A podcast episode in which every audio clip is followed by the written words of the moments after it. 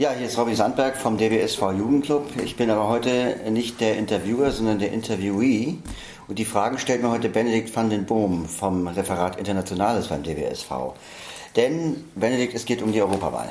Genau, wir haben uns da ja schon mal gesprochen und haben uns jetzt überlegt, wir testen mal, wie die Parteien, die antreten, so bei der Barrierefreiheit aufgestellt sind.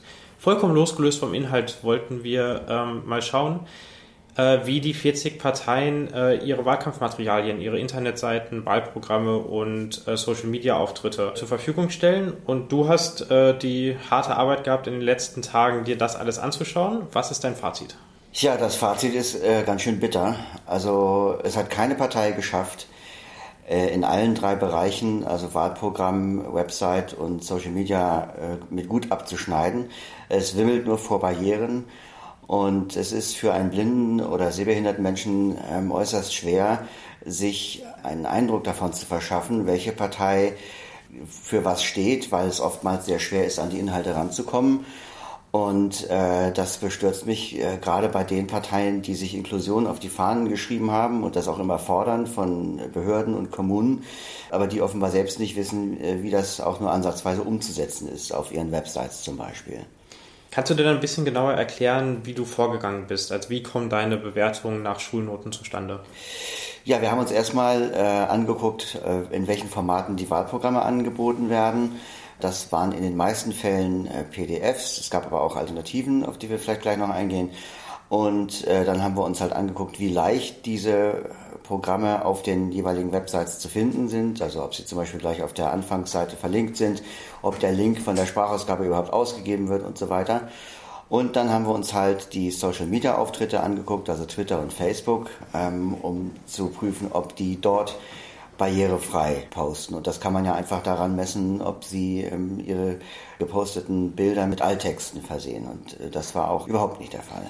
Also du hast jetzt keinen WCAG-Test für 40 Internetseiten gemacht, sondern nur praktisch geguckt, kannst du als Wähler am 26. Mai die Informationen finden, die für dich wichtig sind? Ganz genau. Also wenn jetzt irgendwas, irgendein Link nicht erreichbar war, haben wir jetzt nicht geprüft, woran mag das liegen. Das ist auch als, als Anwender, als interessierter Wähler nicht mein Job, sondern ich muss nur gucken, kann ich mit meiner Sprachausgabe äh, das Wahlprogramm aufrufen und mich über die Partei informieren.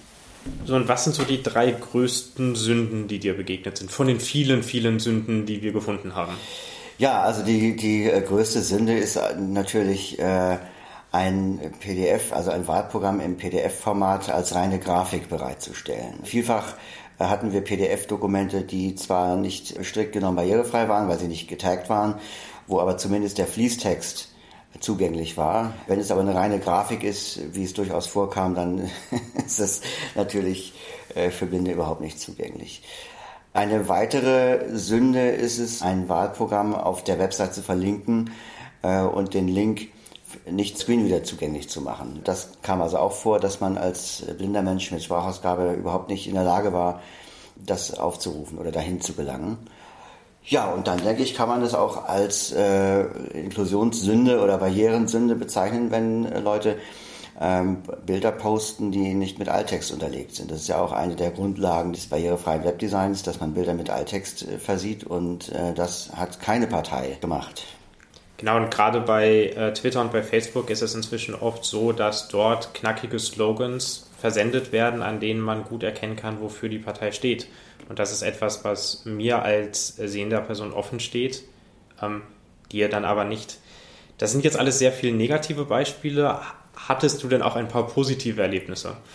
Ja, es gibt eine Partei, die zum Beispiel als Alternative zu ihrem PDF- und HTML-Programm das Programm in Audioform ähm, zur Verfügung stellt. Es gibt eine Partei, die es tatsächlich geschafft hat, eine Partei wohlgemerkt, ein getagtes, also äh, damit barrierefreies PDF-Programm äh, bereitzustellen. Und es gibt auch eine Partei, die ein vorbildliches HTML abgeliefert hat. Zum Abschluss würde ich dich gerne fragen, was die Parteien von großen Regierungsparteien bis zu neu gegründeten Kleinparteien denn beachten müssen, um ihre Angebote angemessen barrierefrei zu gestalten. Kannst, ja, also, kannst, kannst du das so knackig in fünf Polit Politberatungspunkten runterbrechen? Ja, eigentlich reicht ja nur einer. Man, es geht ja immer um, um die Bereitstellung von irgendwelchen Inhalten im Web und äh, dazu äh, gilt es eigentlich, die WCAG, also die Richtlinien für barrierefreie Webinhalte des World Wide Web Konsortiums umzusetzen. Das sind Grundlagen barrierefreien Webdesigns heutzutage. Das, äh, äh, das muss eigentlich eine Partei, die im Europaparlament sitzt und vor kurzem für den Rechtsakt der Barrierefreiheit gestimmt hat, äh, wissen. Also das, das will mir gar nicht in den Kopf, dass es so viele Parteien äh, also nicht ansatzweise versucht haben umzusetzen. Und ähm, ja, und zu diesem WCAG gehört eben halt auch, dass ich, wenn ich ein Dokument, also zum Beispiel ein PDF-Wahlprogramm auf meiner Website bereitstelle, dass das dann halt auch barrierefrei sein muss. Also das, das ist eigentlich eine Conditio sine qua non. Falls ihr euch dafür interessiert, wie die einzelnen Parteien abgeschnitten haben, könnt ihr gerne unsere Internetseite zu dem Thema besuchen, die ihr unter folgender Adresse findet: dbsv.org Zeugnisvergabe.html